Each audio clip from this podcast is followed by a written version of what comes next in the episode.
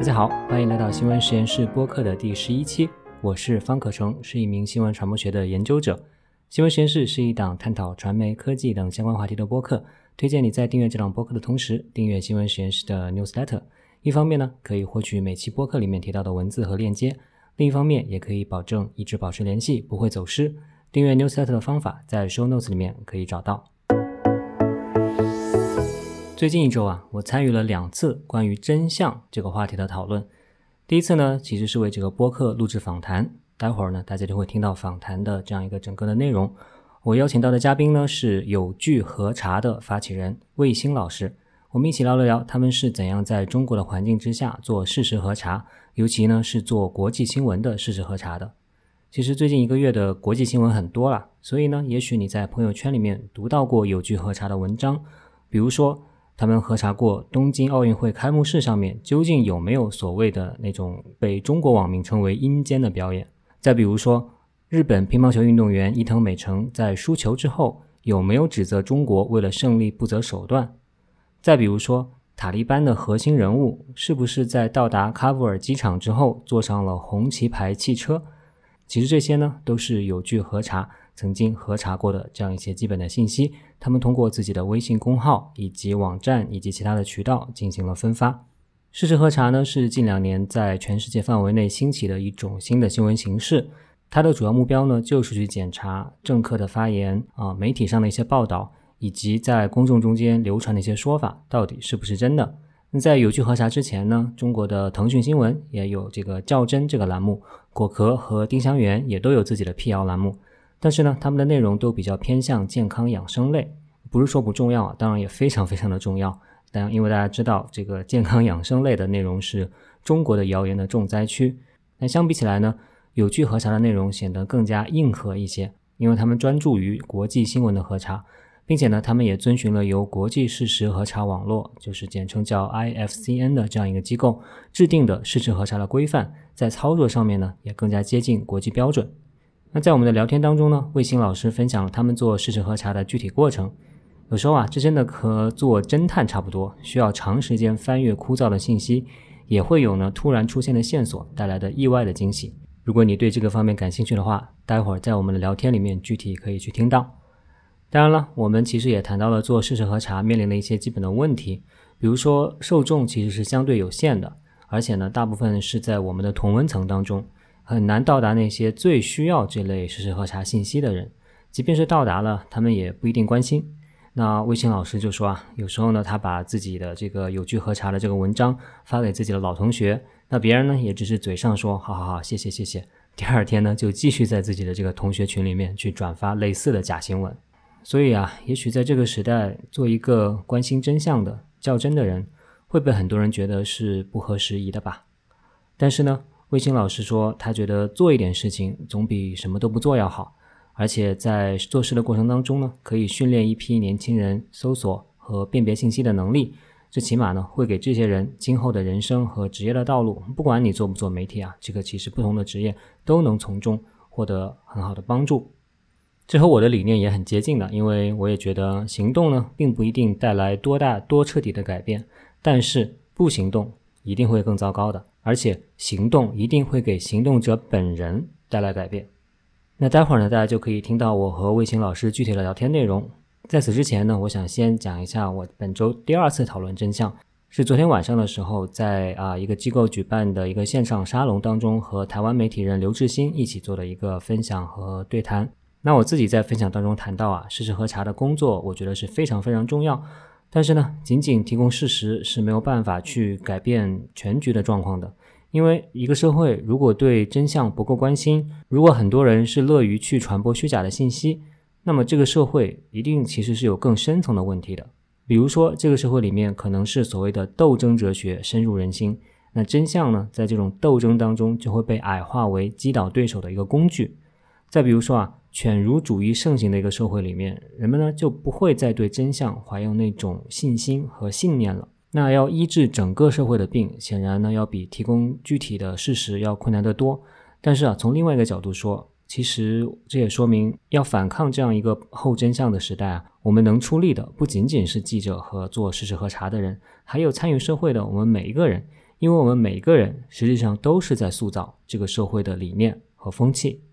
那和我对谈的刘志新呢，最近出版了一本关于假新闻和后真相时代的书，叫做《真相制造》。那在这本书里面，他实地走访了八个国家，采访那些生产和传播虚假信息的人，带来了非常珍贵的幕后的故事。这本书呢，还有一个配套的播客，也叫做《真相制造》。我刚听了其中的一集啊，其中一位嘉宾呢是在台湾做媒介素养教育的方君竹。那很有意思的是啊，方君竹在 YouTube 上有一系列的视频。啊，叫做记者真心话。那这一系列视频呢，实际上也是在一个台湾公视的一个叫做新闻实验室的栏目里面播出的，所以很凑巧啊，我们都是同样的名字。那方君竹呢，他接触了大量的啊媒体的受众，而且呢，了解了大家为什么会看虚假的信息，为什么会被虚假的信息欺骗。他在播客当中呢，提出了一个非常有意思的观念，那就是分辨真相不仅需要媒介素养的教育，更需要情感的教育。那这是什么意思呢？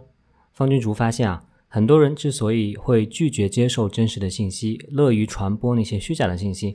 其实他们根源是源于内心的一些情感反应，特别是内心的一种恐惧感。所以，并不是因为某种理性上的抉择，并不是因为某种啊智商太低、太笨之类的原因。那用他的话说呢，有一种人特别容易被虚假信息带节奏，那就是所谓的玻璃心的人。那玻璃心的人是指什么呢？就是那些其实内心在害怕着什么。所以呢，就特别拒斥真实信息的人。所以，比如说有一个所谓的叫做“恐同即生贵”的说法，那说的就是呢，对自己的性别认同存在着严重焦虑的人，其实这些人是很容易是恐同的。那与之类似呢，乐于接受和传播虚假信息、拒斥事实核查的人，也许他们内心里面也在害怕着什么吧。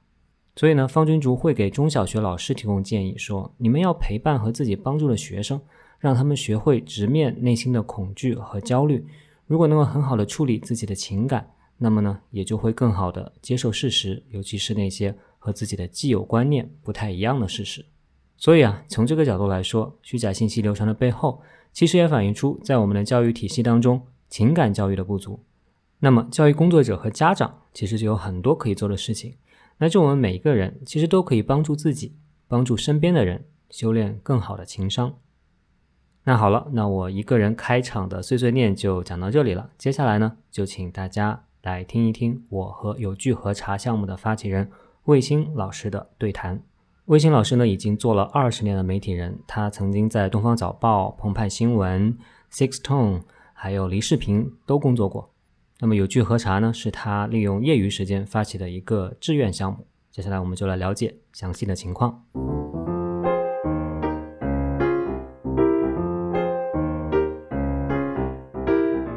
非常开心，今天可以和魏星老师来聊一聊他主导的这样一个叫做“有据核查”的这样一个项目了。魏老师是非常非常资深的这个媒体人了，要不魏老师您自我介绍一下您之前的经历和“有据核查”这样一个项目的一个缘起吧？好的，谢谢柯晨。我叫魏星，做媒体的时间也算挺长的，从二零零一年开始就做媒体了，所以其实也很老了。呃，也算是经历了那个中国媒体形态，呃。形各种形态的变化吧，从最早开始做报纸，然后后来呢，呃，转型做这个网络媒体，然后呢，从网络媒体也中间还做过一段时间的英文媒体，然后呢，后来又做这个短视频的媒体，所以总体来说，呃，二十年的时间都在媒体圈里打转吧。然后现，然后从去年开始呢，就会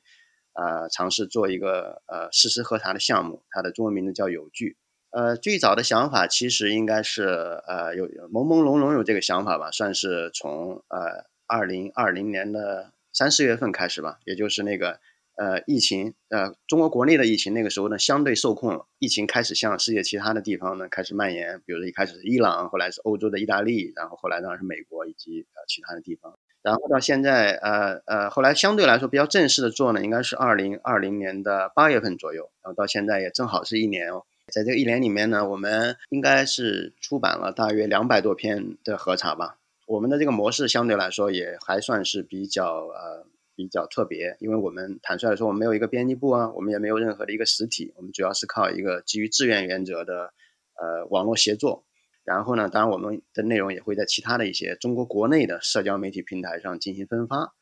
呃，同时我们有一个网站，这个网站呢，那当然它目前主要起到的是一个我们的那个资料的汇总啊、集纳呀这种作用。然后除了做啊那种呃实时核查的作品以外呢，那我们也会尝试做一些啊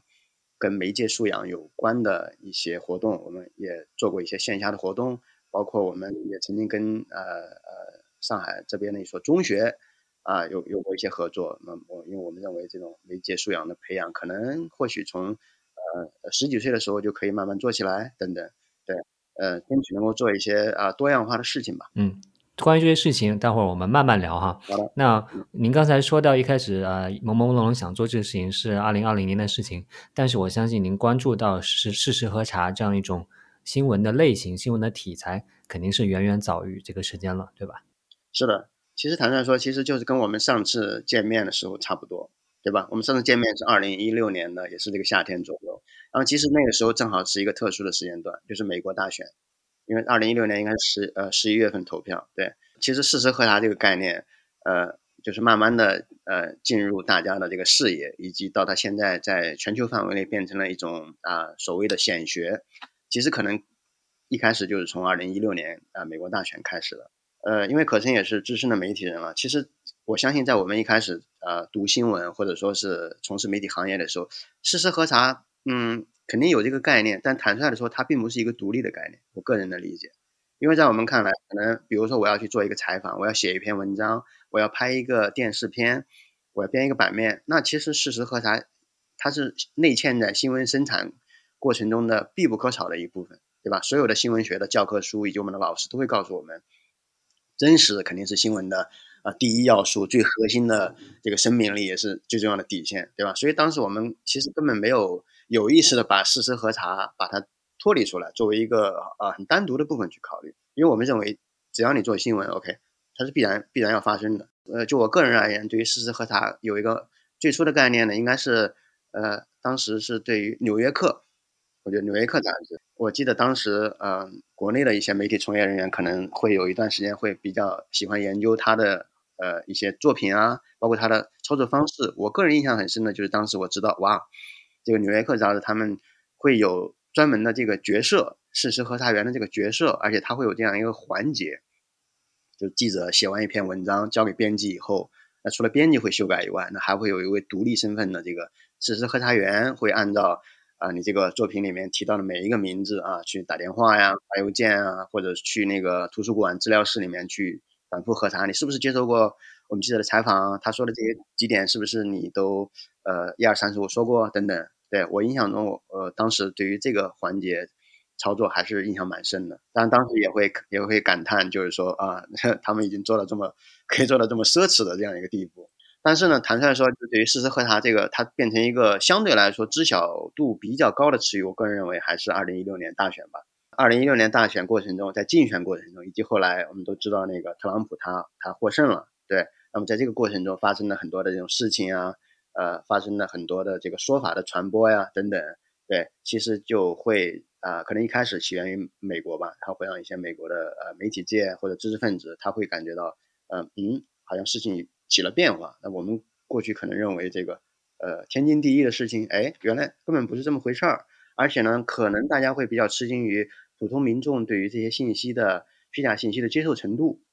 可能之前是没有想到的。对，然后后来呢，可能就是因为有这些虚假信息的传播，然后啊，可能美国的一些媒体人以及一些啊独立的机构，那么他会开始会发现，哦，我们是会有必要做一些事情，然后就会呃就会发现，呃，无论是媒体里面的事实核查的部门，还是说呃可以说雨后春笋般的涌现出了一批独立的第三方的事实核查的机构，那么后来它会呃扩展到欧洲啊，还有其他地区等等，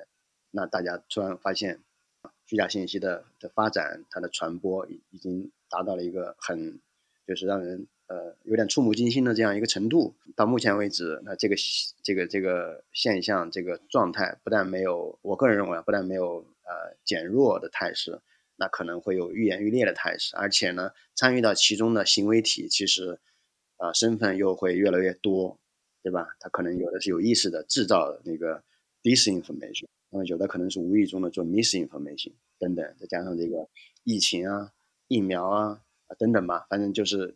再加上最近几年这个各种事情确实不断，那你会发现这种虚假信息的这个产生和传播确实还达到了一个一个蛮严重的一个程度吧。是的，是的。那确实是现在可能这个事实核查的存在必要性可能是依然存在，而且不比二零一六年的时候弱了。那我在美国读博期间才了解到这样一个事实核查的这样一种设置的了。呃，我所在的啊读博的这个宾夕法尼亚大学就有一个公共政策研究中心，然后里面呢就做了一个叫做 factcheck.org 这样一个网站，然后这个网站是专门去核查。政治类的和科学类的这样一些所谓的谣言，然后去看看他们到底是真的还是假的。所以，那美国的这个知识核查，实际上在二零一六年之前也有，但是确实没有那么广受关注，因为他们主要核查的是他们这种内部的，就是美国国内的政客，比如说某个议员呢、某个州长啊，他们有没有说说谎啊？他们某一句在竞选中间的一个表态是不是真的呀？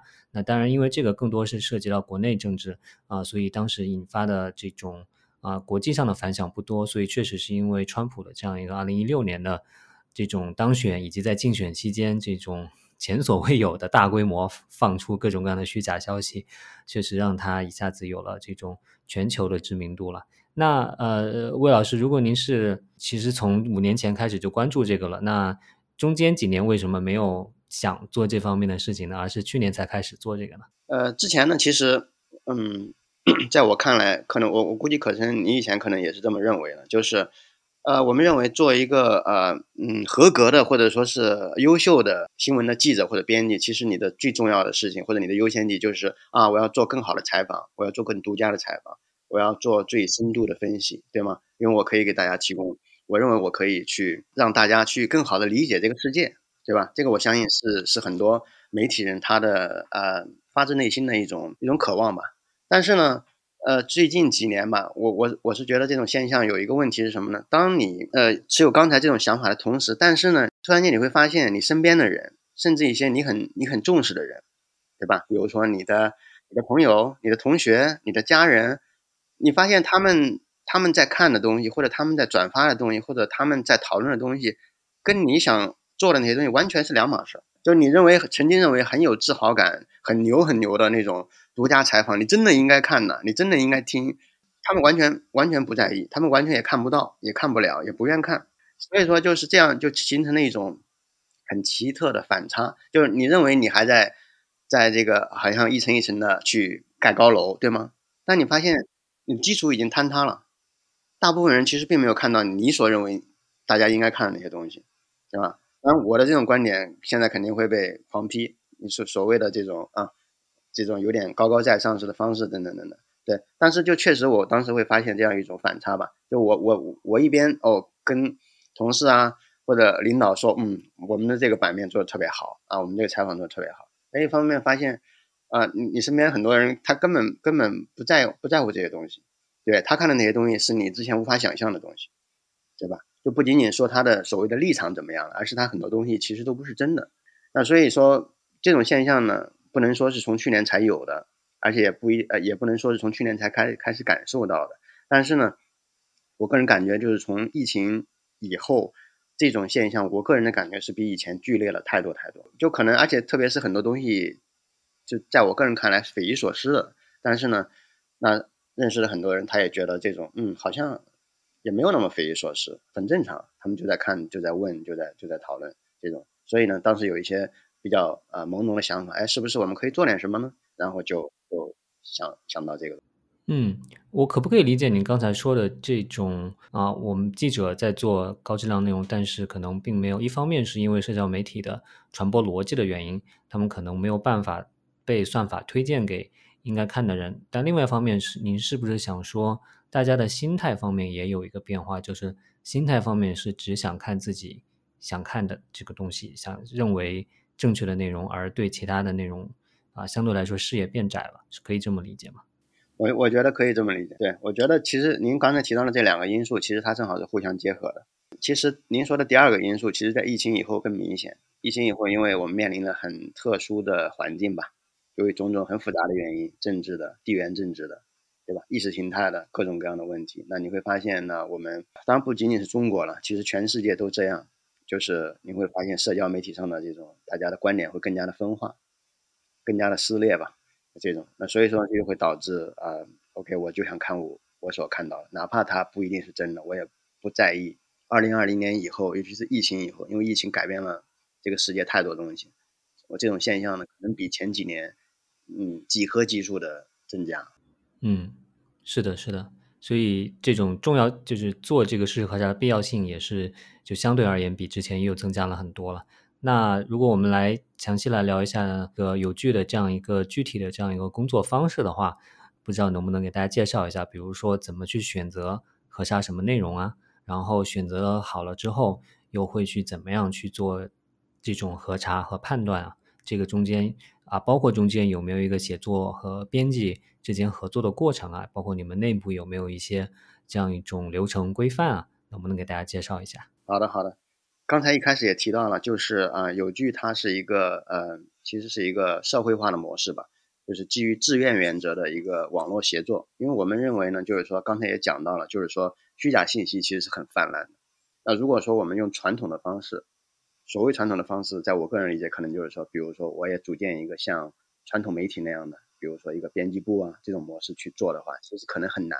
因为人力始终是有限的。这个有限可能不仅仅体现在你所，你呃你你这个核查工作的这个精力有限啊，另外一个有限的还有就是说你发现识别这个可疑信息的能力也是有限的。因为比如说我有五个人，那其实我们五个人的阅读的这个范围可能总归是有限的，而且呢可能因为我们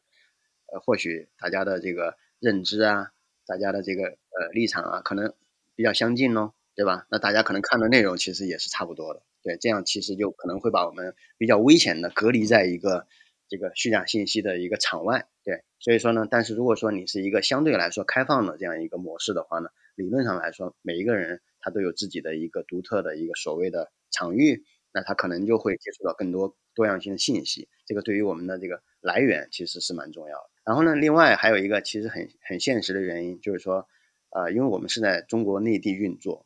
对吧？然后我们又从事的是一个所谓啊呃事实喝茶这样一个领域，其实呢，坦率说，这个领域也还算是一个比较敏感的领域。所以说呢，这也就意味着我们，第一，我们无并并没有可能注册一个实体，对吧？无论你是一个公司还是一个这个非盈利组织什么的，其实都是很难的，对，它可能会带来各种各样的风险，对。其次呢，就是说这个，它在呃商业上，至少在目前为止的话，它在商业上也不太可能，呃有很强烈的那种盈利的前景，而且我们当然也不希望有太多商业的因素，因为你可能会面临着别人对于你丧失公正性的这样一个质疑，对，所以说呢，基于这些原因，那我们可能认为，至少在目前这样一个状态下，那可能大家还是一个呃相对灵活、弹性，呃呃松散，但又不是。非常松散的那种协作方式，可能是目前我们这样运作的一个呃最不坏的选择吧。不能说它是最佳的方式，因为我们也是目前我我们也是怎么说呢？也可以说算是内地唯一一家吧。呃，独立这个独立当然要打双引号了。这个独立指的是我们不隶属于，比如说一家媒体，对吧？我们也不隶属于政府部门，我们也不隶属于大学，对我们也不隶属于一家公司或者一家互联网平台公司。这样一个呃核查的项目吧，所以说呢，这就是我们的一个一个当时呃刚开始做的时候的一个模式的这样一个选择。那与此同时呢，就是说坦率的说，呃你也知道，就是说如果单纯的依靠这个互联网的这个开放的模式来组织这个东西的话，其实你的效率会成问题，对吧？你会可能相对多的时候你会被动的去等待。所以呢，我们其实是相对采取了我们中间的一个中间模式，就是说我们首先它整体是开放的，其次呢，我们也会。尽量的跟一些大学有一些那种合作，尤其是呃有一些大学的那个新闻学院，对，因为事实核查本身也是新闻学院这个学习的其中应有之义。但坦率的说呢，过去中国内地的这个啊新闻学院，他们对于事实核查这一块呢，虽然有有有有教学，但是呢，可能真正呃实践或者说是可持续的实践呢，这种呃场景并不是特别多。所以说呢，其实跟其中一些比较相熟的老师，大家一聊起这个概念呢，大家也都。啊，觉得蛮支持的，所以也很感激他们。所以呢，我们就会啊组织一批这种新闻学院的学生，对他们进行一些培训。然后呢，大家可以来一方面发现这个可疑的选题，然后另外一方面呢，就是说呃从事这个核查的实践。他们还能得到一个期末成绩是吗？我希望他们可以得到这个这个呃一个学分或者成绩，对，那是最好。所以说呢，就是通过这个过程，就是对他们来说呢，可能也是也有所收获。然后同时呢，对于这个项目来说呢，当然我们我们收获了宝贵的人力资源，我们也收获了宝贵的作品，对。那这是一个我们嗯基本运作的模式。然后呢，像那个选题的来源，选题的来源呢，其实目前坦率说呢，我们的来源是很多样的。首先呢，就是说我们当然嗯最重要的可能是我们最希望的当然是热点的选题。从传播学的角度来说，那么，那么虚假信息、热点的虚假信息肯定是传播最快的。那同样就是说，你针对热点事件的虚假信息做一些核查，那这个传播肯定也是比平时的那些相对冷门的选题呢传播力要强。那比如说，呃，那这两天的那个塔利班与阿富汗，对吧？前两天的那个前几天的那个奥运会，嗯，在之前，比如说像那个呃疫苗、疫情，还有这个，比如说五月份的那个。呃，巴以冲突，呃等等，就每当出现一些事件，尤其是呃中国国内相对来说比较关心的热点事件的时候，那我们会第一，我们会尽量去寻找梳理，那么这些热点事件中出现的一些虚假信息，啊，我们也会关注，比如说微博的相关的热搜啊等等，以及那个那个各种的这样的排行榜，这是当然是我们的优先选择。那么其次呢？还有，当然就刚才说的，我们的那些志愿者，那么他也会从各自的途径去搜罗一些可能的疑似选题。那么第三呢，还有一个就是说，随着我们现在就是也将近一年了嘛，那影响力虽然说也不是特别特别大吧，但是呢，它至少跟一开始比，它有一定的增长。我们也会比较开心的发现，会有越来越多的我们的那个用户，他会呢从我们的那个给我们的微信后台留言，他会说，哎，这个是不是真的？哎，那个是不是真的？对。呃，所以我们一方面很感动，因为觉得自己的这个工作啊能够得到一些认可。另外呢，就是他们也提供了各种各样的，就是形形色色的那种选题。虽然说未必所有的选题我们最终会把它操作成一篇核查，但是我们确实从里面会得到很多我们可以做的内容。对，所以说从目前来看，我们选题来源还是比较呃多样化的。那有很多选题呢，我们是怎么样去去甄别决定我们最终操作的呢？这个其实有很多很多因素了，呃。第一个当然最重要的可能就是说，它是不是呃大家最关心的问题，对吧？也就是说，所谓它是不是关注呃这个，要么是关乎公众利益的，对吧？比如说涉及到疫苗、疫情那这种。另外呢，就是说是不是热点事件，对吧？比如这两天大家可能中文的国内的世界网络都在讨论所谓的塔利班以及阿富汗相关的，对，那这是一个很很可以说是最重要的考量吧。然后呢，其次呢，就是说呃还要考虑到它的可核查性，像有一些有一些内容，嗯，就是说我们。在正式决定我们要不要去核查之前，我们我们肯定会做一些那个呃基本的研究。对，如果这个基本的研究发现它是真的，那我们也基本上不太会去做，因为因为我们去证实一件真实的事情，它的这个意义呢相对来说会小一些。呃，所以说我们基本上就是说我我我要基本上发现它是假的，或者说它有一一部分是虚假的，那我们可能是我们具体操作这个选题的前提。然后还有呢，就是说。呃，可核查性不单包括刚才这个，还有包括就是说你有没有充足的证据啊，非常非常充足的证据来证明它，而不是说我去推测或者怎么样这种，呃，这个也很重要，否则的话你可能会面临很强烈的质疑。然后呢，当然还有就是说风险问题，也是非常非常非常重要的一个考量的因素。对，呃，如果说是呃一个题目确实大家很关心啊，很关心的一个题目，然后我们也确实知道它是假的，但是呢。如果它很有，我们判断下来有很强的风险，呃，很遗憾，我们也必须放弃它。那这个风险怎么来判断？那可能可能我这边刚才也讲了，就是说，呃，毕竟做了那么多年的媒体，那相对来说，对于红线或者说潜在的红线在哪里呢？多少还是有一些所谓的心得。那我只能就是说，OK，对不起，我们放弃它。对，反正就是说每天就是说会有多种因素夹杂吧，会来决定我们具体会操作什么样的选题。所以您在中间是一个做最终判断的角色吗？呃，我会做大部分的判断，就是一个选题能不能做，最后大部分是由您来决定的。对对对对对，当然我们我们也有一个怎么说呢？我们把它叫做质量审定委员会吧。这个委员会呢人也不是特别多，他们基本上是由一些有呃媒体经验的呃一些媒体人吧，他们来组成的。对，那他们主要的这个角色呢，就是一方面就是刚才说给这个呃比如说一些新人呢。他们来做一些培训工作，那么另外呢，就是说我们的一些核查员，他们把这个呃核查的初稿呃完成以后，那么我们这个委员会里的资深的这个这个编辑啊，如果谁有时间，那么他们就会把它进行一个编辑工作。还有就是再核查，对吧？就是他的初稿里面提到的，OK，出处一二三四五，那么我们这个这个委员会里的这个同仁他会去再仔细的去核实一遍，发现会发呃会反复的确认你这个核实的过程是不是足够靠谱，然后再去把它做成一个。还有当然有一些文本的格式啊，符合这个出版的标准的这种格式来做。那同样他们也会做一些那个风险的这些判断。其实这方面来说，它更它蛮像以前那种所谓的经典媒体模式的这样一个操作。对，因为我们不能够承受我们的一篇核查，就是说出现致命错误的这样的一个后果。嗯，也就是说肯定是要经过很多人之手的，不可能是一个人就发出去了。嗯，没错，因为对于核查机构或者说核查的内容来说。公信力、坦率的说，肯定是最重要的。回到刚才这个话题，就是我们确定了，比如说今天我们做这样一个选题以后呢，那我们就会就您稍等一下，我在这个选题我还想再再再追问几句啊。没问题。就是比如说您刚才说到几个啊标准，我在想说有的话题你们会不会做？比如说一个话题就是很多健康养生类的，这个啊腾讯的这个较真他会做很多，包括像果壳、丁香园他们的一些实时核查的栏目会做，但是似乎你们是不是不太会做？然后一另外一个领域就是可能娱乐八卦类的，比如说有网友想让你们来啊去求证一下这个啊都美竹的这个爆料是不是真的，你们会不会去做这样的一个一个选题？很好的问题，对这个其实我呃我应该在一开始就说明了，就是说呃由于由于一些很有意思的原因，就是说我们有据核查，我们这个项目目前其实我们的定位叫国际新闻事实核查，我们也就是说我们只核查在。简体中文社交网络以及简体中文媒体出现的关于呃国际上的呃事实的问题，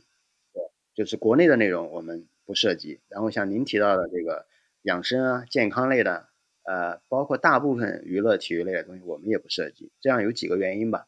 第一呢，坦率来说，最重要的是风险。国内大家也知道现在这样的一个呃这个监管环境吧，我们相对来说就会尽量去少碰。第二呢，就是说资源的问题，因为这个信息开放程度的不一样。其实，在国外的话，你能够通过公开途径，也就是说，我们通过互联网，我坐在电脑前，我可以获得的可靠资料，相对来说比国内的的这个资料呢，还是要多很多。就目前而言，虽然说国内也在进步。第三个呢，就特别有意思的一点是什么呢？就是说，我们在这个核查的过程中也发现，其实呢，虚假信息的制造者和传播者跟我们一样，有一样的担心，他也担心风险。对，设想一下，就是说，如果我是一个虚假信息信息的这个生产者的话，我是炮制一个关于北京或者河南的呃这个虚假新闻风险大呢，还是我炮制一个关于美国或者 欧洲的风险大？对吧？我想这个答案是不言而喻的。所以您就会发现，其实在这个中简体中文社交网络上，除了那些比如说养生啊这种以以外的这个呃信息以外，其实就是说这个虚假信息的这个比例啊，其实你会发现涉及到国外的。这种比例会远远大于国内的比例，所以说其实他们跟我们的心态有些方面达到了就是神奇的一致，他也知道规避风险，对吧？那反过来说呢，如果炮制一条关于美国的呀，关于其他国家的这种内容，第一又安全，第二呢又有流量，就回应了一开始您提到的那两个因素的第二个因素，那何乐而不为呢？对吧？所以说再回到刚才这个问题，就是说我们目前就只定位在就是国际新闻事实核查。然后呢？但是您提到的体育和娱乐呢？这个也也不是绝对的。比如说在奥运会，奥运会，呃，这个东京奥运会上，其实我们在东京奥运会期间做了，呃，做了一批关于东京奥运会的核查。它看上去当然了，它它是体育，对吗？但其实呢，呃，相信您也有体会，就是说在这一次东京奥运会上，它其实很多东西，特别是在中国的社交网络上，体育已经完全不纯粹是体育了，对吧？引起争议的，引起这个各种讨论的，其实。不仅仅是体育本身，所以说我们比如说奥运会期间，我们也会做一些跟体育有关的这个核查。那娱乐呢，相对确实比较少。就前两天那个，前两天有一个有意思的例子，就是有有不少有不少读者在后台给我们留言，让我们查一个那个那个内容。当然，它也不算是纯娱乐了，就是那个石原里美，她因为是她是东京奥运会的应该是火炬手，然后呢，她应该是八月六日是日本的广岛呃。那个原子弹爆炸的一个周年吧，他应该是接受了日本媒体的一个采访，谈到他这个呃各种所思所想吧。然后呢，中文网络里就有人认为，就有人说他这个呃就是为日本战败辩护啊，与与当时的日本的那个右翼是好朋友啊等等。那所以那后台就会有很多人留言说，哦，这个可以查一下，是不是他没说过或者怎么？你们做了吗？我们 很遗憾没有做，对，因为我们这段时间正好在做阿富汗，对，嗯，对，因为这个精力有限嘛，就很难，就是多线程作战，所以我们就很遗憾的去。但但是呢，我们虽然没有公开的做，我们会会对于我们的每一个留言，我们都会去仔细的回复他。对我我们也会做一个呃相对简单的查证。这个简单的查证是指什么呢？就是说我可能不会像我们出版出来的那种文章一样，它有相对来说比较固定的格式，对吧？比较多方面的信息。当然呢，我我会呃做一个基本的那个 basic research，我会把那个信源等等都附在后面，我会给他做一个回复。可能就是那种单对单的那种回复型的那种核查。对，好的，那就回到您刚才说到做这个选题之后的这样一个程序是什么样的？对，确定了一个选题以后，呢我们就要问，呃，就就会问我们的那个呃志愿者，谁现在有时间，然后以及有某些方面的特别能力，比如说，如果这个核查的选题它涉及到某一种特殊的语言，对吗？那我们可能就会优先去，比如说东京奥运会的，那么可能会有没有一些啊会日语的同学或者同仁。对，那么，那么阿富汗的那可能如果说能够通过各种途径，哪怕他自己不会，但是能够找到，比如说懂这个普什图语啊，或者达利语啊这种，那那其实会帮助很大。对，然后 OK，如果大家我会最终确定啊一位来做第一步这个核查的这个这个志愿者，然后呢他就会去做研究，然后呢如果他在在做研究过程中会遇到问题，那我们可以去做讨论。对，如果说他觉得 OK，我已经有很强大的把握，我也找到了所有的非常非常呃坚实的证据，那他就会把这个整个过程按照我们的标准去把它操作出来，然后就回到刚才提到的那个那个呃把关流程吧。然后您刚才提到就我们遵循什么样的标准，对吧？其实这个标准呢，我们目前主要参考的是那个就是 IFCN 的标准，国际事实核查网络。没错，对我们主要是遵循它的这样一个一个一个标准嘛。最关键的是事实，而不是观点，对吧？然后我们尽量会，如果能够找到原始出处的话，我们可能就不依赖于媒体报道，对吧？然后等等吧，反正他那边其实是总结出来有一套那个规则，我们会尽量会在我们的核核查过程中会做到这种实践，包括各种各样的来源、各种各样的超链接、各种各样的这个这个缩影等等，这些都是一些操作。对，然后我们还还再三强调了，就是说在我们的核查过程中。包括最终，尤其是最终出现的成品，我们不能够流露出我们的立场和观点。嗯，这个我们认为是很重要的。两个原因吧，第一个原因就是说，因为你是事实核查嘛，对吧？其实你是很难，呃，就每一个人，但是同时呢，每一个人都是有情感的，有你自己的价值判断，对吧？但是呢，你如果把这个东西呃牵扯到里面去的话，其实你就违背了事实核查的这样一个本意了。对。然后其次呢，坦率说，这也是我们的一个生存之道。因为刚才也提到了，就是说现在大家撕裂的太厉害，而且你说，呃，你可能一不小心一步走错，你就，对吧？你可能就，也不说，且不说有关部门嘛，可能你就被网民就直接那个了，对。然后呢，相对来说看上去冷冰冰的，就没有没有呃立场，其实可能也是我们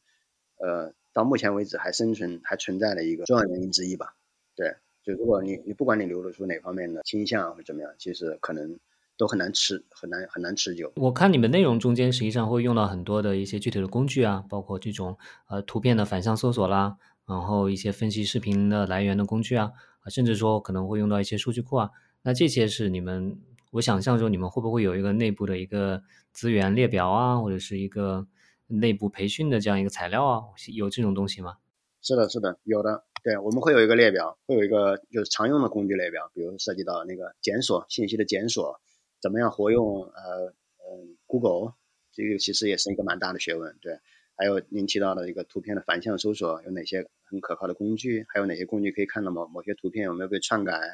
以及还有就是涉及到，比如说一突然突然出现了一个神奇的域名，对吧？一个神奇的网站，那么它的幕后的呃拥有者可能是谁呢？它可能是哪个国家的呢？等等，就是。包括还有一些，还有一些工具，它可以内嵌在你的那个浏览器里面，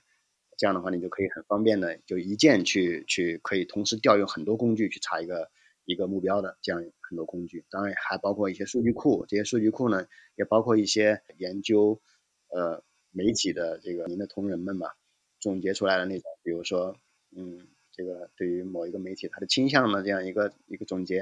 对吧？对于某一些那种媒体的它的这个可靠度的这样一个评分，这些也是我们的一个参考。虽然未必最后一定说是 OK，呃，原班的照用，但至少它可以给我们提供很多线索，让我们在做研究的过程中，其实是给我们可以给我们提供很多的便利。这些，那所有这些工具呢，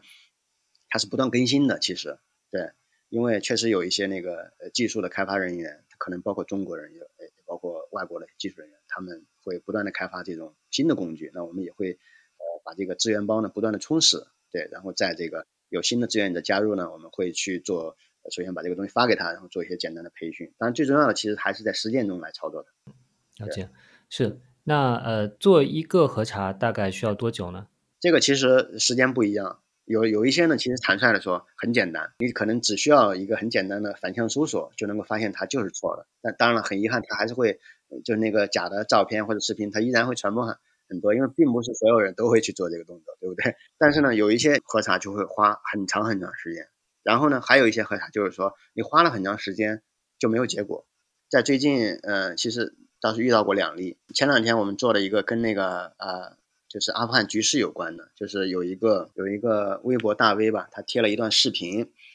就是视频显示呢，就是说在一个飞机场吧，应该是一个重要人物，对，有一群人迎接他，嗯，他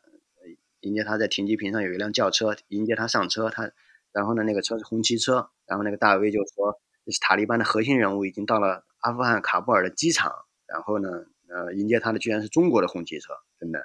那所以我们当时一看到这个视频呢，就 觉得可疑。呃，几个原因吧。第一就是说，嗯，大家都知道这段时间以来，其实卡布尔机场一直是美军控制的。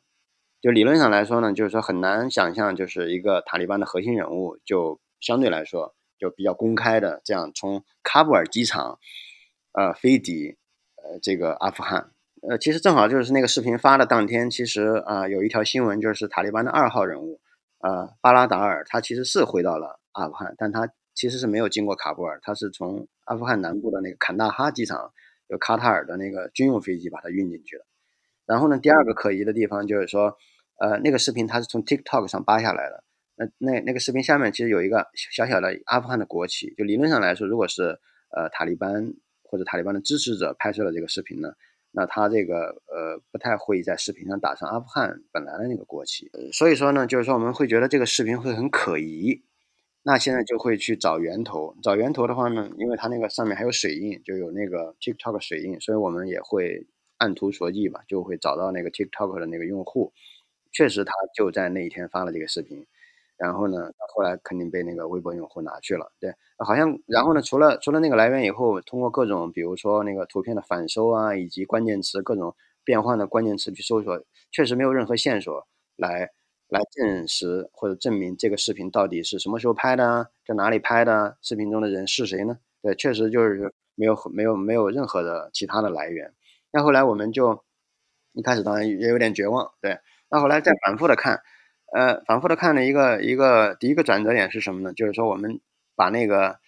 呃 TikTok 用户把他的视频使劲往前翻，因为他也是一个呃挺喜欢发视频的人，其实发了蛮多视频的。我们就一页一页一页往前翻，哎，突然间发现他其实在二零二零年就发了同样的一个视频，也就是说他最近发的那个视频呢是是旧闻重发。所以说呢，那从这个一点上，至少可以证实，就是说这样一个视频它肯定不是发生在现在，肯定跟当前的阿富汗的形势没有任何关系，对吧？当然，这个呃凭借这样一个事实吧，呃一个证据吧，其实当然也已经可以证明原来的那个。那个微博上的那个说法是不是假的，是不对的。但当我们想，如果能够有更更进一步的证据，就我们如果能够知道那个戴口罩的那个所谓的塔利班核心人物到底真实身份是谁，那可能我们这个核查就更有说服力了，对吧？那接下来其实就会，呃，就会我们就聚焦在这样一个方面。那这个方面呢，其实能够找到的资源也很少，因为刚才讲了这个。其他的途径其实就没有找到同样的视频，最后还是回到了这个 TikTok 博主这个本身，我还是一步一步翻他的这样一个一个一个作品，然后特别是翻他的那个视频下面的评论，但他下面视频的评论呢，其实用英语的比较少，更多的是用的是普什图语，还有这个达利语。达利语据说是那个呃，也跟波斯语很像，那主要是在阿富汗那边说。对，然后后来也是请教了很多人，里面有没有什么有用的信息，然后哎，还就发现了一个有用的信息，有有那个那个 TikTok 的网友留言说那个人可能是呃一个叫拉巴尼这个人名字，然后我们就根据这个名字再去检索，然后发现相同的时间段内，那个拉巴尼确实他呃有过类似可能性，就是在机场活动，因为他当时是离开了喀布尔去那个阿富汗东北部，因为他是塔吉克人，所以呢他会去回到他的家乡纪念他的父亲那个遇刺，呃，应该是十九周年吧。他的父亲以前曾经是阿富汗的总统，后来被塔利班暗杀了。再比对了一下他当时去他的家乡的时候，他的穿着、他的一些细节，以及他的陪同人员跟那个微博上的那个接机视频里的陪同人员高度一致啊，所以说我们就基本上就可以断定，那么那个人其实并不是什么塔利班的核心人物，而是这样一个就是呃，其实跟塔利班是蛮对立的这样一个阿富汗的政治人物。对，那这个过程其实前后花了两天时间，蛮蛮耗人力和脑力。是是是，有时候而且很绝望。很绝望，对，嗯，然后呢，其实比这个还还绝望的，还有另外一个事例，也是跟那个那跟阿富汗有关的，就是说，我我不知道可能有没有看到过这样一张照片，它应该是在八月十五号晚上到八月十六号集中流传的，就是当时是阿富汗总统不是逃离了总统府嘛，当时是流传了这样一张照片，就是照片的主体是两个人在拥抱，图片说明或者说大家转的时候的说明，就是说是阿富汗总统加尼在逃离总统府之前与塔利班的。这个谈判代表拥抱，呃，在那个图片里面，他没有任何的其他信息，就是家里他有一个拥抱，然后呢，他拥抱的那个人因为是背对着镜头的，所以呢，也没有他的任何的长相等等，就会有这样一个照片，大家都在传，说是他 OK，他跟塔里塔利班代表谈好了，对吧？我要辞职了，我要走了，对，所以这个呢，这这张照片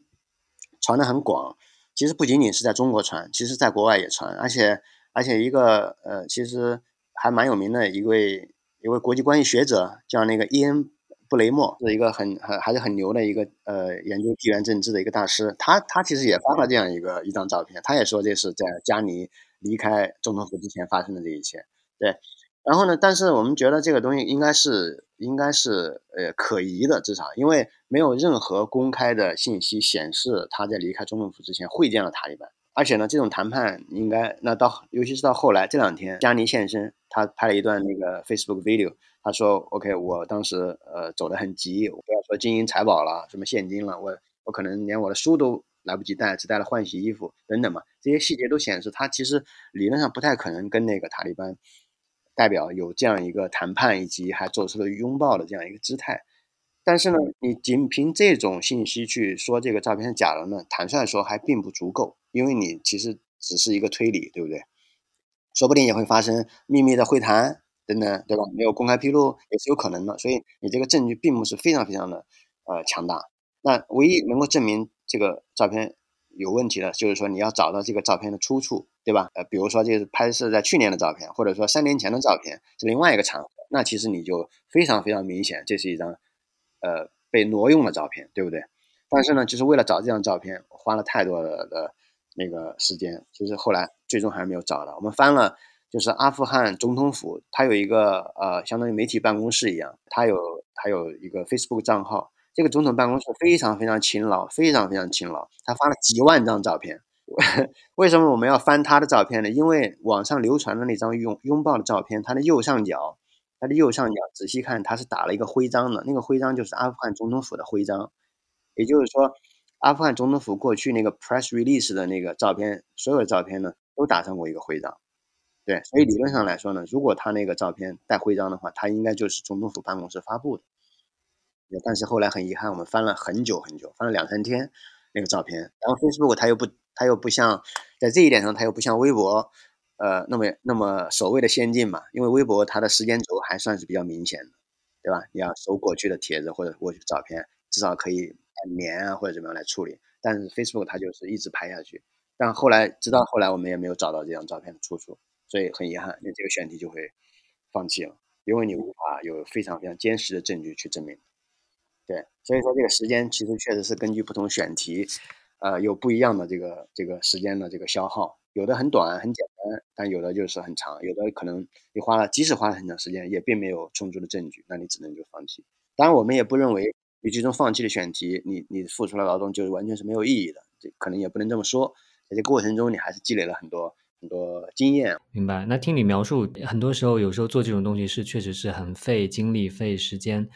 那所以，我自然想到的下面一个问题就是说，那比起你们做这个东西投入的这些精力时间，你们会觉得现在的传播量会怎么样？是不是其实真的就是所谓的，其实什么造谣动动嘴啊、辟谣跑断腿啊这种？其实这个不仅仅是在中国了，在其实在美国也照样是一样。这些事实核查的内容，很多时候传播量是比谣言要少得多的。那在如果是这样的话，你会觉得这里面是不是做这个事情的？意义还你们还会觉得是一个很有 满足的事情吗？还是会觉得因为这个传播量而觉得有一些沮丧？对，这是一个我觉得很好、很有、很有直面灵魂的问题吧。对，我觉得是。您提到了，就是说，其实不仅在中国吧，可能在所有的地方，确实就是虚假信息的传播，它几乎永远比这个那个核查的真实信息要传播的快，而且量大。这个我我个人觉得，呃，短期内甚至中期，包括长期啊。都是一个无法解决的问题，对，这就是现实。而呃，这个我们在实际过程中体会到的呃困境或者说是挑战，呃，不仅仅是这一个量的问题。我们觉得可能另外一个很大的问题就是说这个传播的人群的问题，就是我们核查的结果，它可能很难，就是真正意义上的抵达那些消费这些虚假信息的那个人群。就就是往往感觉我们像是在两个这个怎么说，就是平行的世界。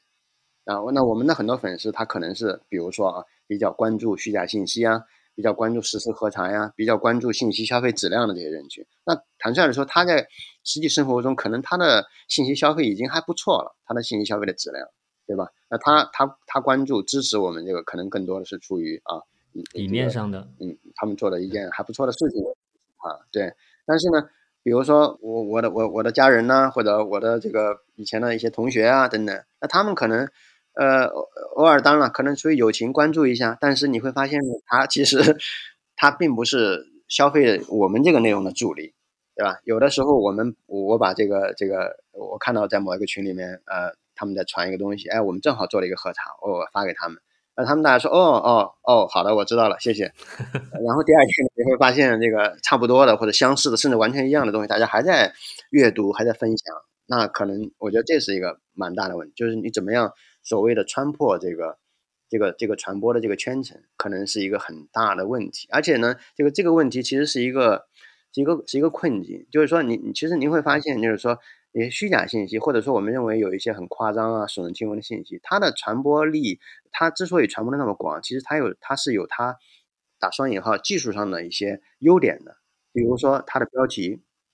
它抓它选择的那种点，它是很抓人的。它经常用一些短句。对不对？它相对来说能够切中你的这个你的某种情绪，对吧？所以说呢，它会让它会传播的很快。但是呢，就是对于事实核查者来说，这就是一个困境。为什么呢？第一，你如果说为了传播量很大的话，你也采用类似的这种方式啊，比如说做一些啊比较那种的标题啊，或者说在写作上有点喜笑怒骂呀，有点玩一些这个。啊，有点小搞笑或者有趣或者幽默这种东西，当然了客观上应该是对你的这个传播量或者传播力会有一定提高，对不对？但是呢，那可能这跟事实核查的本身是不是有一定的冲突和矛盾呢？可能会有一些，对吧？那反过来说呢，如果像现在事实核查的主流操作，比如说有一句这种摆事实，对吧？我们讲道理可能不讲了，就主要是摆事实，一二三四五，对吧？但是呢，这样当然你可以把一个事情说得很清楚，对吧？有理有据。但是也有一个问题是什么呢？你相对来说冷冰冰的，对吧？正襟危坐，那别人就会觉得你，别人可能会说哦，我们我们看看看那些信息，我们就是图个乐子，你在这儿装什么正经啊？是不是？就会出现这种反差。所以说呢，你就会陷入这种困境，对吧？你如果想往那边靠一些，有点小评论啊，有点那种俏皮话啊等等，但可能你也是某种程度上丧失了这个事实核查的一些要义。但你如果像现在这样所谓的理中客呢，那可能它的传播力上确实它不讨喜啊，所以这是一个一个困境。而且我个人觉得，可能在目前也也很难说有一个特别好的解决方案。所以你们暂时就还是觉得说，还是按照之前的这个方式就做下去，就是在因为那些问题可能更多是很难去用很快的方法去解决的。对我个人觉得呢，就是说，呃，一方面就我们可能会按照呃这样方式来做，一方面当然是为了我们呃，比如说传播一些真实的东西。另外，我个人觉得这样做还有就是它起到一个很重要的训练的作用，因为刚才讲到我们的很多志愿者，他可能本身比如说还是学生，还是大学生。等等，那我们希望他一开始他把这样一个基础打好，他就是要我就是要通要你通过这个这个很严谨的这种这种训练，看上去甚至有点古板的这种训练，我你这个基础可以打好。然后呢，你以后哪怕你不从事这个事实核查的这个工作，哪怕你以后不从事新闻的工作，但是呢，这种比如说收集信息的能力，对吧？对于很多信息的质疑能力，可能对您从事任何事情，对您的思考啊等等。可能都有一定的作用。到那个时候，您可以展示你的文采啊、你的辩论啊等等都没问题。但是呢，一开始我们希望就是你还是就是一二三四五，就是很做做一个相对严谨的这样一个训练。当然，与与此同时呢，就是说，呃，刚才讲的那种严谨的要求，当然也确实不能够跟那种呆板的僵化呀，肯定也不能划等号。对，所以我们还是会在不违反我们这个我们的事实核查的一些准则的前提下，我们会尽量尝试一些。一些呃多样化的形式，这个形式可能既包括线上的，也包括线下的啊。比如说，我们可能也会探讨在一些，比如说合适的呃题材上，我们比如说做一些那种嗯设计感很强的制图，对。然后甚至我们也会偶尔会尝试一些视频，但是因为视频呢，就是说制作的成本和周期会比较比较大和比较长，所以我们目前就没有还没有一个特别成熟的这样一个呃呃完整的解决方案。但是我们也在。准备中吧。当然，坦率说，也不是所有的事实核查的内容都适合用视频来表达，因为本来有时候你，你可能很简单一句话、几句话就说清楚了，你非要做一个视频，其实也物极必反。对，所以说，嗯，既保我们我们想呢就是既保持这样事实核查目前的一些基本的操作的一些规则和准则，然后同时呢，也尽量尝试用一些新的方式吧，去线上和线下的方式来接触到。呃，不同的人，或许我刚才在听你讲的时候就想到说，或许比如说您刚才跟我讲的查这个红旗汽车这个事情，就可以把幕后查证的过程讲出来，就有点像是讲一个侦探故事一样，说不定能吸引一些你们想到达的人群。是是是，对，像这种题材，它就比较适合做一个延伸。其实，你觉得在这个里面，平台，比如说像啊微信公众平台，或者说其他的这些平台来说。我我个人是觉得他们应该有更大的角色去来推这种事实核查的内容了。当然，他们从自己的不管是从商业还是从政治风险考虑，他们不推也是可以理解的。但是我个人是觉得平台在中间应该扮演更重要的一个角色在里面。不知道您您怎么看平台的角色在里面？对，完全同意吧。我个人觉得呢，就是说，嗯，呃，国内的这些互联网平台，尤其是互联网的内容平台，其实他们跟他们的国外同行相比，他们。呃，在这个应对虚假信息方面，他们所遭遇的来自呃政府、呃立法者、公众、呃 NGO 和媒体的压力要小很多。对，您可能早就看到了。那在国外，像也是从应该是从二零一六年开始，对吧？那很多大的科技公司，它它在这方面面临的压力越来越大，Facebook、Google、YouTube、Twitter 等等。对，所以你会发现他们也主动或者被动吧，他都会。呃，采取一些措施，或多或少的措施，比如说跟第三方的这个事实核查的机构做合作啊，或者说跟媒体合作啊等等。就不管效果怎么样，他至少在做出这样的一个姿态，因为他受到了很呃压力会很大。那么国内呢，大家大家知道，因为众所周知的原因，那么这些互联网平台可能他们的优先级对他们来说，这种优先级来说，可能首先那他会优先处理来自政府机构的这种呃对于虚假信息的这样一个一个要求吧。比如说所谓的政府的辟谣啊，或者怎么样，政府政府部门的一些这个要求你处理某些内容的这样一个需求，相信这是国内的互联网公司也优先要应对的。那么对于其他的一些啊，比如说我们目前核查的很多内容，其实坦率说，他们并没有太多的主动性，甚至说只有很少的这个主观能动性来处理它。我其实原因跟刚才提到的那个差不多，就第一，它相对是安全的，尤其关于国外的。第二呢，它有流量，这个对于平台来说是很重要的，它可以让更多的人连在我的这个平台上。对，所以它其实是是没有自觉的这个主动性去应对这些事情的。对，所以说呢，其实确实就是他们，呃，我个人也认为，就是说中国国内的互联网公司在这方面确实可以做的太做的更多，因为相比国外来说，那么我们中国国内的用户和受众，他们接受信息的来源比国外更加集中在为数不多的几家互联网平台上，对吧？因为国内基本上大家不太去一个，就是说专门的独立的网站什么之类的网站或者一个独立的媒体的 app 去接收信息，几乎屈指可数，几乎没有没没有什么人这么做了。大部分是从比如说微信的朋友圈群，还有这个比如说今日头条这种信息类的应用来获取信息的。所以理论上来说呢，他们承担的责任应该更大的，对吧？但是很遗憾，他们在这方面其实。目前做的还并不够吧，应该可以做更多。对，是，嗯，你们和媒体是有合作，但是平台没有找你合作过，是吗？也有合作，是一种什么样的合作呢？其实一个，我个人认为是比较浅层的合作。比如说，那呃，有一些平台他会来邀请我们去入驻，就是成为我们的一个分发的平台。但他们感感觉一般不太会推你们的内容。呃，有的时候呢也会推。就是比如说遇到热点的时候，就是说从从数据量上去推。当然，跟我们直接打交道的一些一些那个运营的同事呢，其实我们都还沟通的还是不错的，因为很多他们以前也是媒体出身嘛，所以这方面都是不错的。但是我个人相信呢，就是说您也知道，坦率的说，就这个内容部门在国内的这些大的互联网公司里面，它的地位是比较弱势的，对吧？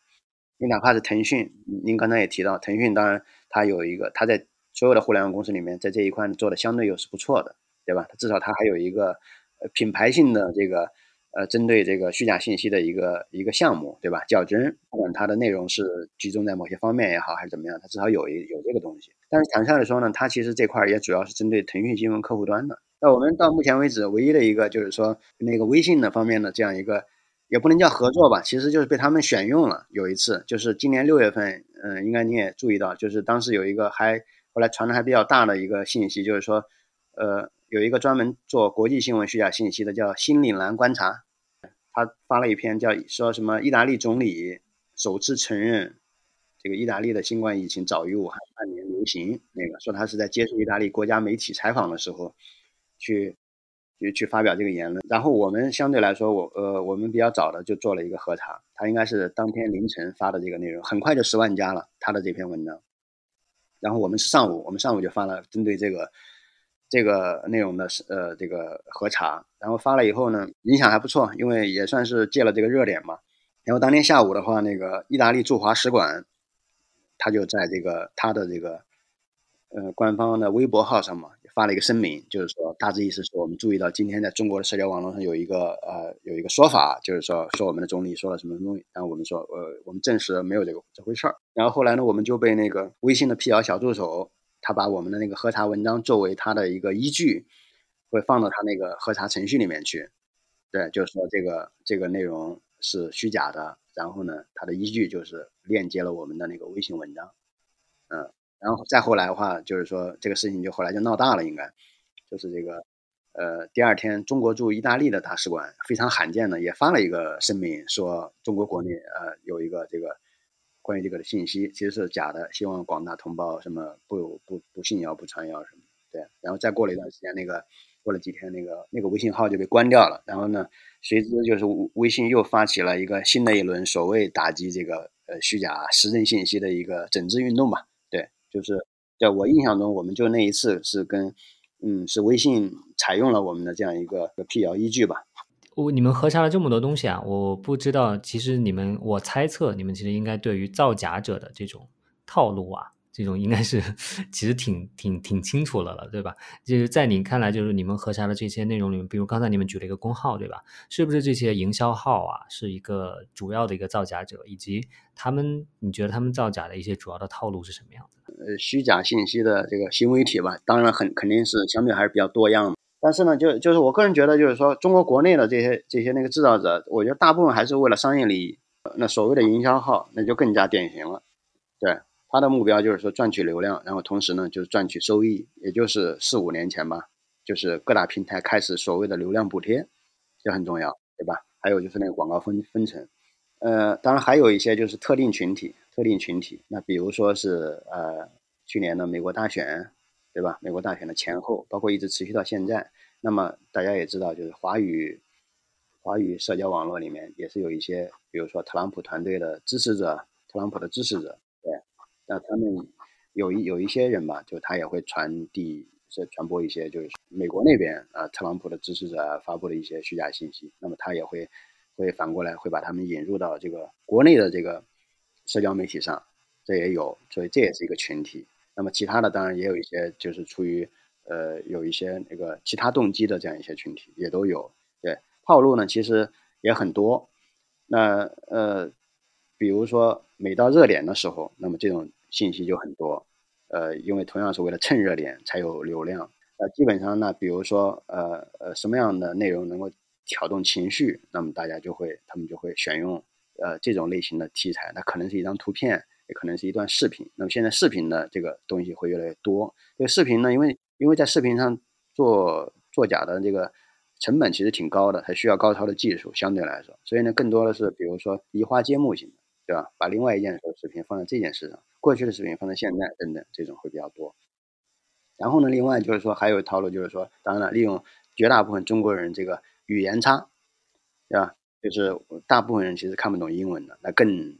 呃更何谈其他类型的语种的那种文字呢？对，所以说你会发现有大量的虚假信息，它是伴随着一种截图。充满了外文，那么这样似乎给他的这个信息增加了一定的正当性，那所以也会更让更让普通人呢呃接受它。潜台词就是说，不是我说的哦，你看这是外国某个媒体说的，或者外国谁谁谁说的，因为这是一个关于外国的事儿，所以理论上他们更可信。对，反正总体来说，我个人觉得就是说，嗯，商业利益为先，这这个是是目前这个生产和传播虚假信息的这样一个呃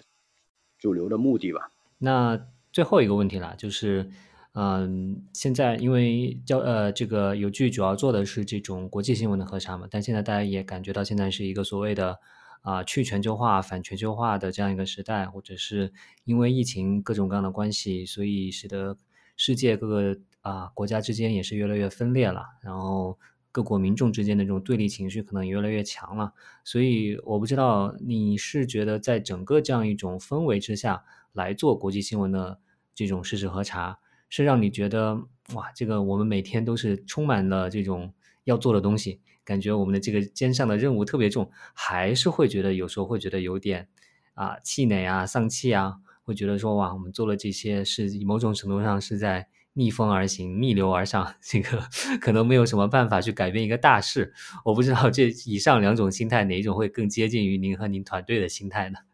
我觉得是一种混合性。对，所以一方面呢，其实坦率说。社交网络也好，或者舆论空间也好，这种相对来说比较，你会你会如今跟几年前相比，那更别提十几年前相比，你确实会看到更多的极端的撕裂的这种言论，可能很多以前你都无法想象的，但它现在就堂而皇之的就出来了，而且被很多人视为正常或者理所当然。那当然看到这些东西的时候，你当然会心情很沮丧。但是呢，沮丧以后怎么办呢？对吧？如果如果都是抱怨，那当然可以抱怨了，对我也可以不看，对吧？那至少眼不见心不烦，对。但所以呢，就是说，其实有时候只是只是想说，或者说我们做这样一个有据这样一个国际新闻事实核查项目呢，我们就至少我们跟自己说，我们我们我们也没必要把它拔高到一个特别特别特别宏大的一个一个目标。我们认为就是说什么呢？就是说你如果可以做一点，你就做一点，然后做一点呢，比什么都不做肯定要好一点。所以这个是我们就是说也算是一年来也也算是呃鼓舞或者激励我们就是。做下去的一个很重要的原因吧，因为因为我们如果抱着比如说 OK 下个月我一定要见成效，让虚假信息减少百分之五或者怎么样，那其实 这是一个不可能完成的任务，那我们会很快就失去任何的兴趣信心来做这件事情。反过来说 OK 我们现在就是说我能做一点就是一点，而且如果做这些事情恰好又是我们个人的兴趣呢，那不就更好了吗？对吧？所以其实就是。就是呃，从某种意义上来说，就靠这个东西，我觉得让我们呃做到现在。而且现在呢，我们给给我们自己有一个呃相对来说一个硬性的要求是什么呢？就是说，不管怎么样，每天至少每个工作日必须更新一篇我们的核查。对，这个是我们给自己的要求。就有有时候有一些核查选题可能未必。啊，是特别特别特别棒的选题，比如说它是很热点呐，或者是一个独家怎么样？那没问题，但你你一定要坚持，就是争取每一天都有一个产出，这个很重要。因为我们认为，如果说我们抱有一个很宏大的这个所谓的理想，然后我们也夸呃也侃侃而谈这个面临的各种各样的这种乱象。但是呢，我可能今天搞了一篇以后，哦，下一次想到了，嗯，半个月以后再来再来做一篇。然后其实坦率说，这个项目两个月以后就没有人，就就大家就失去了热情了。对，所以我们觉得就是说，第一，坚持就是胜利，很重要。嗯嗯。对，讲的非常好。其实我我就是今天和魏老师聊得非常开心，因为我自己也在做新闻实验室啊，或者类似的项目啊、证件啊这些，其实很大程度上也是怀着这种类似的心态的吧。比如说二零一六一六年的时候，我也在新闻实验室发了一些这种核查的文章了，当然就是没有像你们做的这么系统。好的，好的，那谢谢魏老师聊了这么多，好，谢谢可真，谢谢。感谢大家收听本期新闻实验室的播客，希望你从。我和卫星老师的聊天当中获得了一些启发，希望呢你也可以从自己开始做一个重视和传播真实信息的人，同时呢也尽力的向身边的人传达这样一种理念。感谢继续为本期播客绘制封面图的雨辰，也感谢所有听众的支持。记得如果你还没有订阅我的同名 newsletter 的话，记得在 show notes 里面找到链接，可以订阅哦。那么我们下期再见啦，拜拜。